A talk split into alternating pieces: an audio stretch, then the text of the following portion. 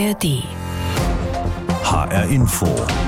Das war das Thema am Morgen. Das Aussterben des Seepferdchens. Nichtschwimmernation Deutschland. Schwimmen lernen, die ersten zaghaften Züge am Anfang noch mit Schwimmflügeln, dann das erste Schwimmabzeichen, das Seepferdchen und schließlich war man dann im Wasser ganz in seinem Element. So war das früher.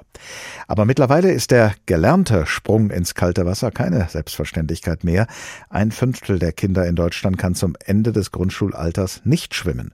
Und Aktionen wie der Schwimmabzeichentag übermorgen am Sonntag werden allein die Gefahr nicht bannen, dass unser Land eine Nation von Nichtschwimmern zu werden droht.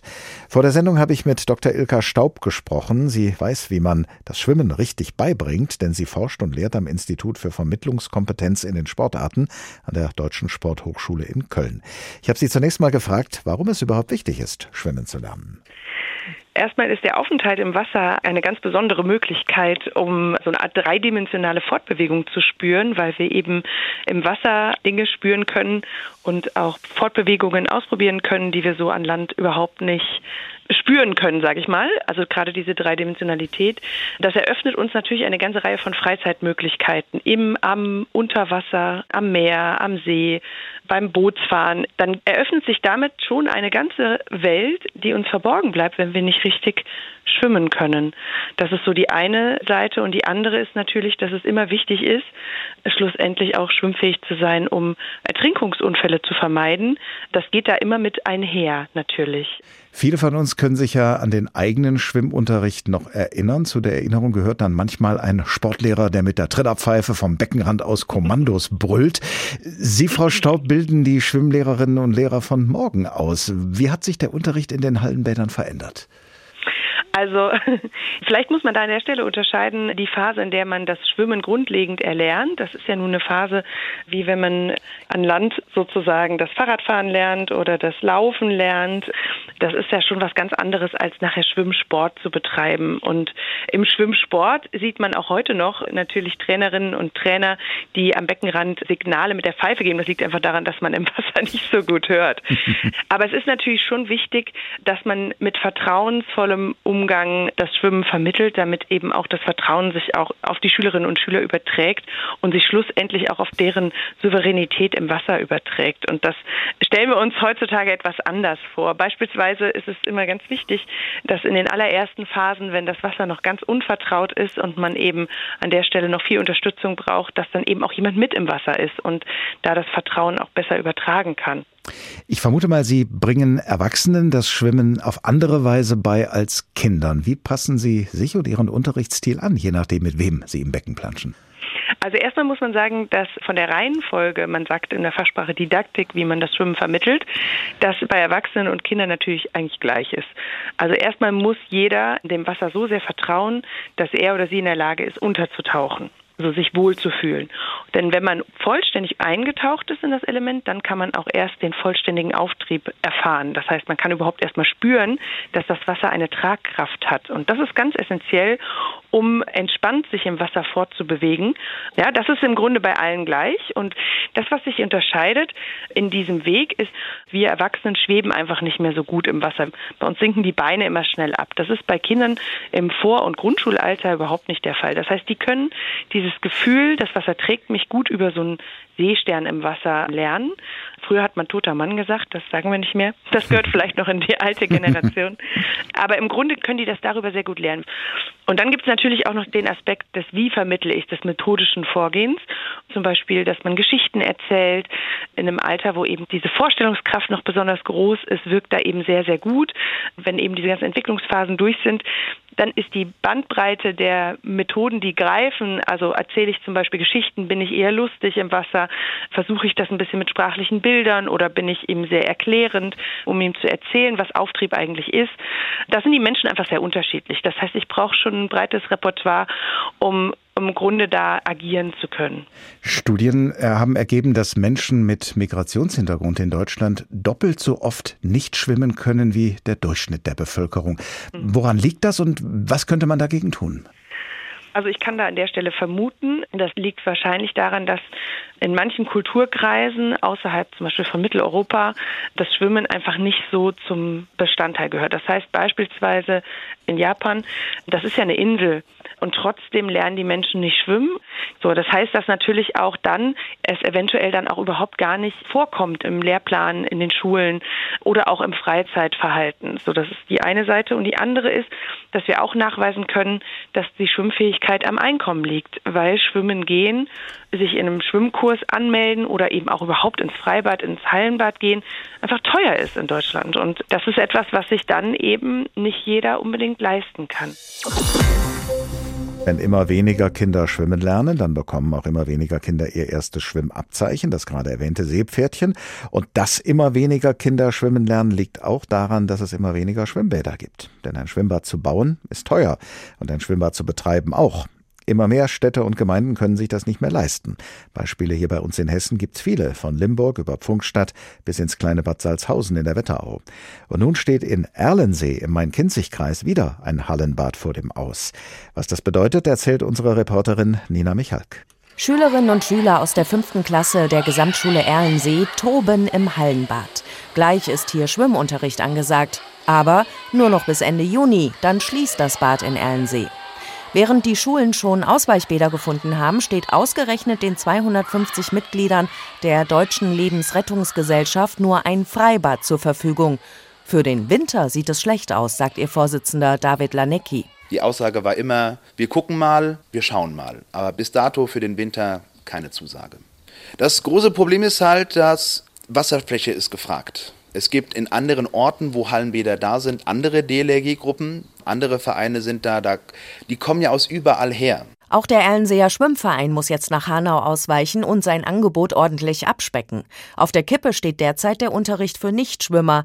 Das lässt beim Präsidenten der hessischen DLRG, Michael Hohmann, die Alarmglocken schrillen. Wenn Sie Freizeit heute betrachten, dann findet ganz viel am Wasser, im Wasser, auf dem Wasser statt. Das ist ähm, Stand-Up-Paddling fahren, das ist Tauchen, Kanufahren, Kajakfahren, alles wunderbare Freizeitgeschichten. Bloß wenn Sie nicht schwimmen können und Sie fallen rein, dann werden Sie mit hoher Wahrscheinlichkeit ertrinken. Wir haben das im Rahmen des Schwimmabzeichentages, der jetzt am kommenden Sonntag stattfindet, mit der Überschrift versehen, Schwimmen ist überlebenswichtig. Gerade erst hat die DLRG eine Forsa-Umfrage veröffentlicht. Ergebnis, die Zahl der Nichtschwimmer unter Grundschülern hat sich auf 20 Prozent verdoppelt und fast 60 Prozent der Zehnjährigen seien keine sicheren Schwimmer. Wir hatten äh, zur Gründungszeit der DLRG mehrere Zehntausend Ertrinkungstote pro Jahr. Im vergangenen Jahr 2022 waren das 355. Also hier zeigt sich schon, dass eine gut schwimmende Bevölkerung natürlich viel, viel weniger ertrinkt wie eine Bevölkerung, die das nicht kann. In Hessen sind es im letzten Jahr 14 Menschen gewesen. Das heißt, die Bemühungen dürfen wir nicht aufgeben, dass alle schwimmen lernen. Das beginnt in der Schule. Wie viele Schwimmbäder in Deutschland schon geschlossen wurden, ist schwer zu ermitteln.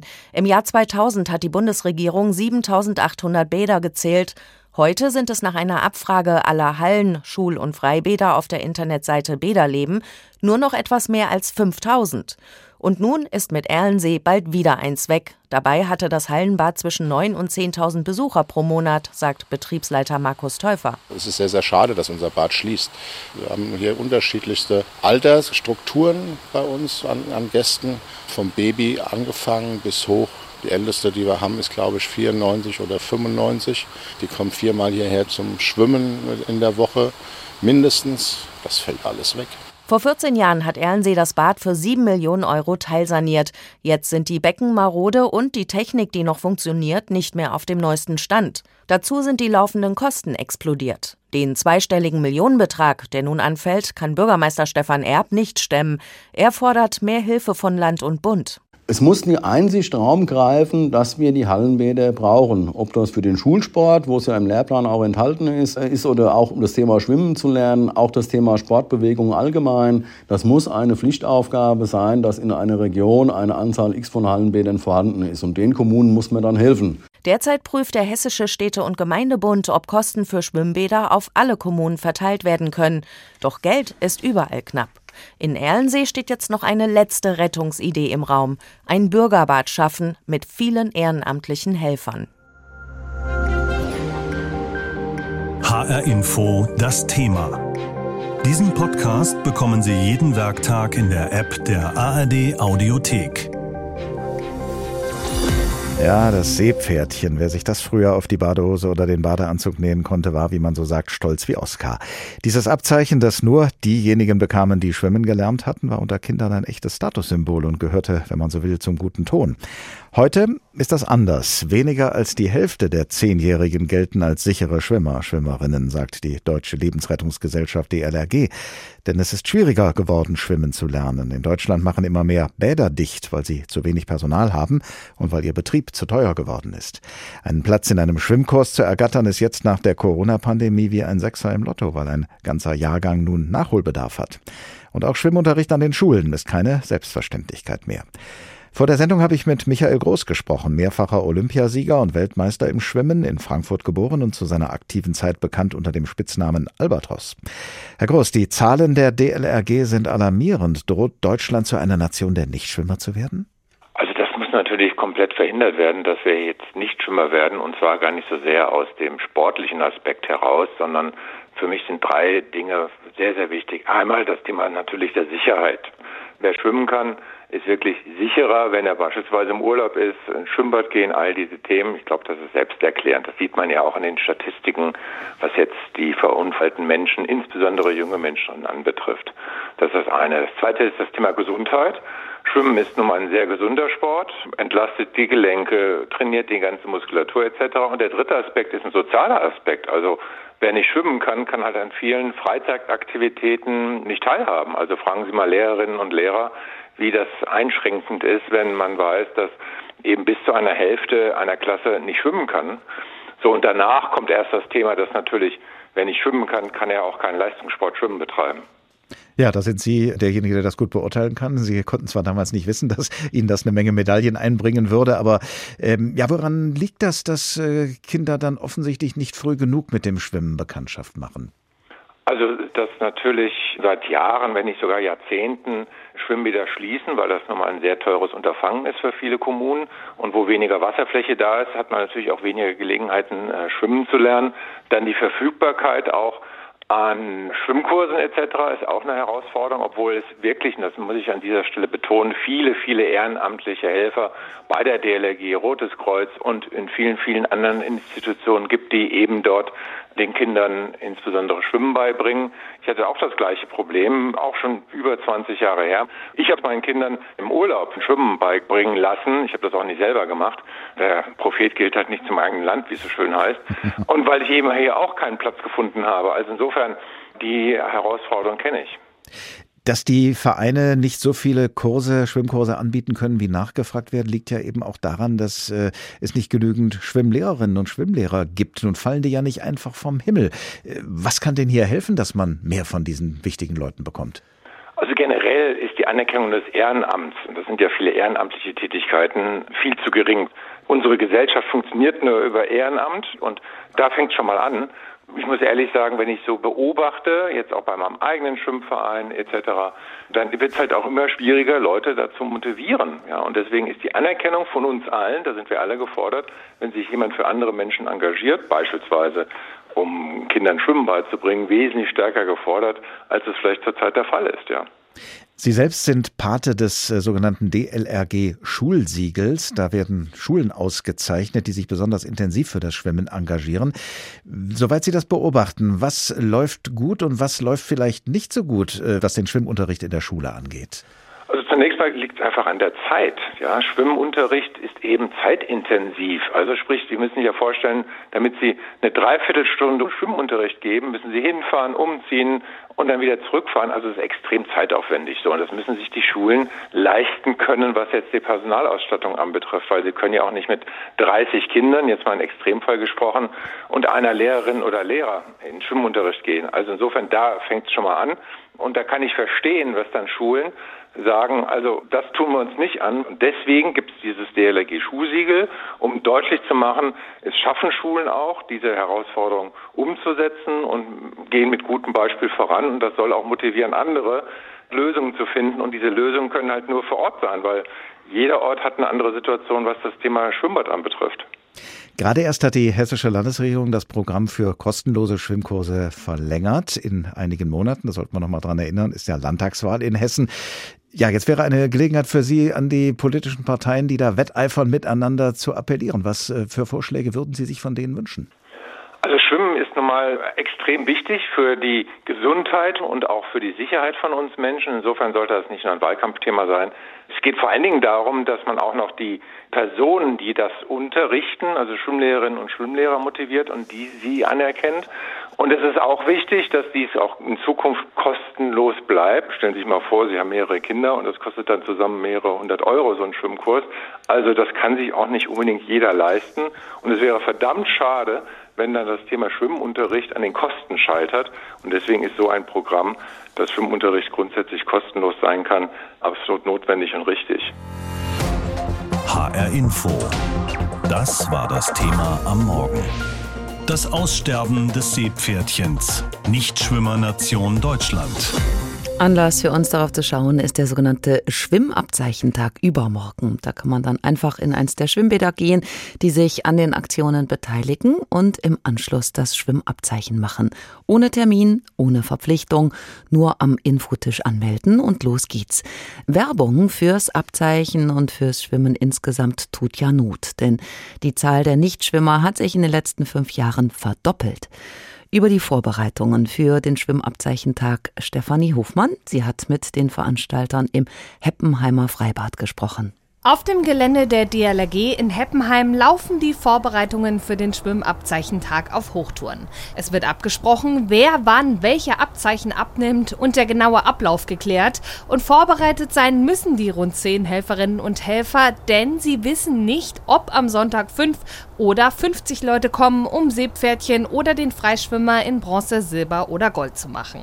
Denn die ganze Veranstaltung ist ohne vorherige Anmeldung und große Hürden, erklärt Kerstin Rudert von der Schwimmabteilung der DJK SSG in Bensheim. Bei uns laufen die Anfragen ein, können wir Schwimmabzeichen machen, können wir schwimmen und äh, das wollen wir natürlich unterstützen und ich denke mal, die Hemmschwelle ist vielleicht niedriger, weil halt auch die Bademeister im laufenden Badebetrieb nicht immer die Zeit haben, Abzeichen abzunehmen. Im letzten Jahr hat der Schwimmabzeichentag zum ersten Mal in ganz Deutschland stattgefunden. Er soll Anstoß geben, dass mehr Erwachsene, Kinder und Jugendliche sich wieder ins Becken trauen und auch mal testen, wie gut sie eigentlich wirklich schwimmen können.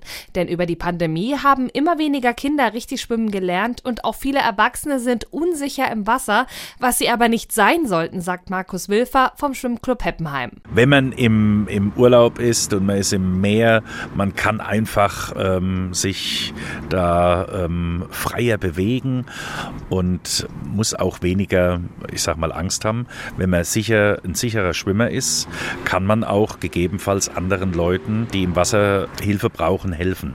Und das ist ganz wichtig. Vor allem über längere Zeit ohne Pause über Wasser bleiben ist für unregelmäßige Schwimmer gar nicht so einfach nach. Wenn es mit dem Abzeichen am Sonntag also nicht klappen sollte, kann das auch ein Anstoß zum Üben sein, hofft Lars Wagenknecht von der DLRG Bensheim, nachdem im vergangenen Jahr immer wieder ertrunkene Menschen aus Badeseen gezogen wurden. Das ist natürlich eine sehr hohe Problematik, gerade in Gegenden, wo viel öffentliche Seen sind, unbewachte Seen.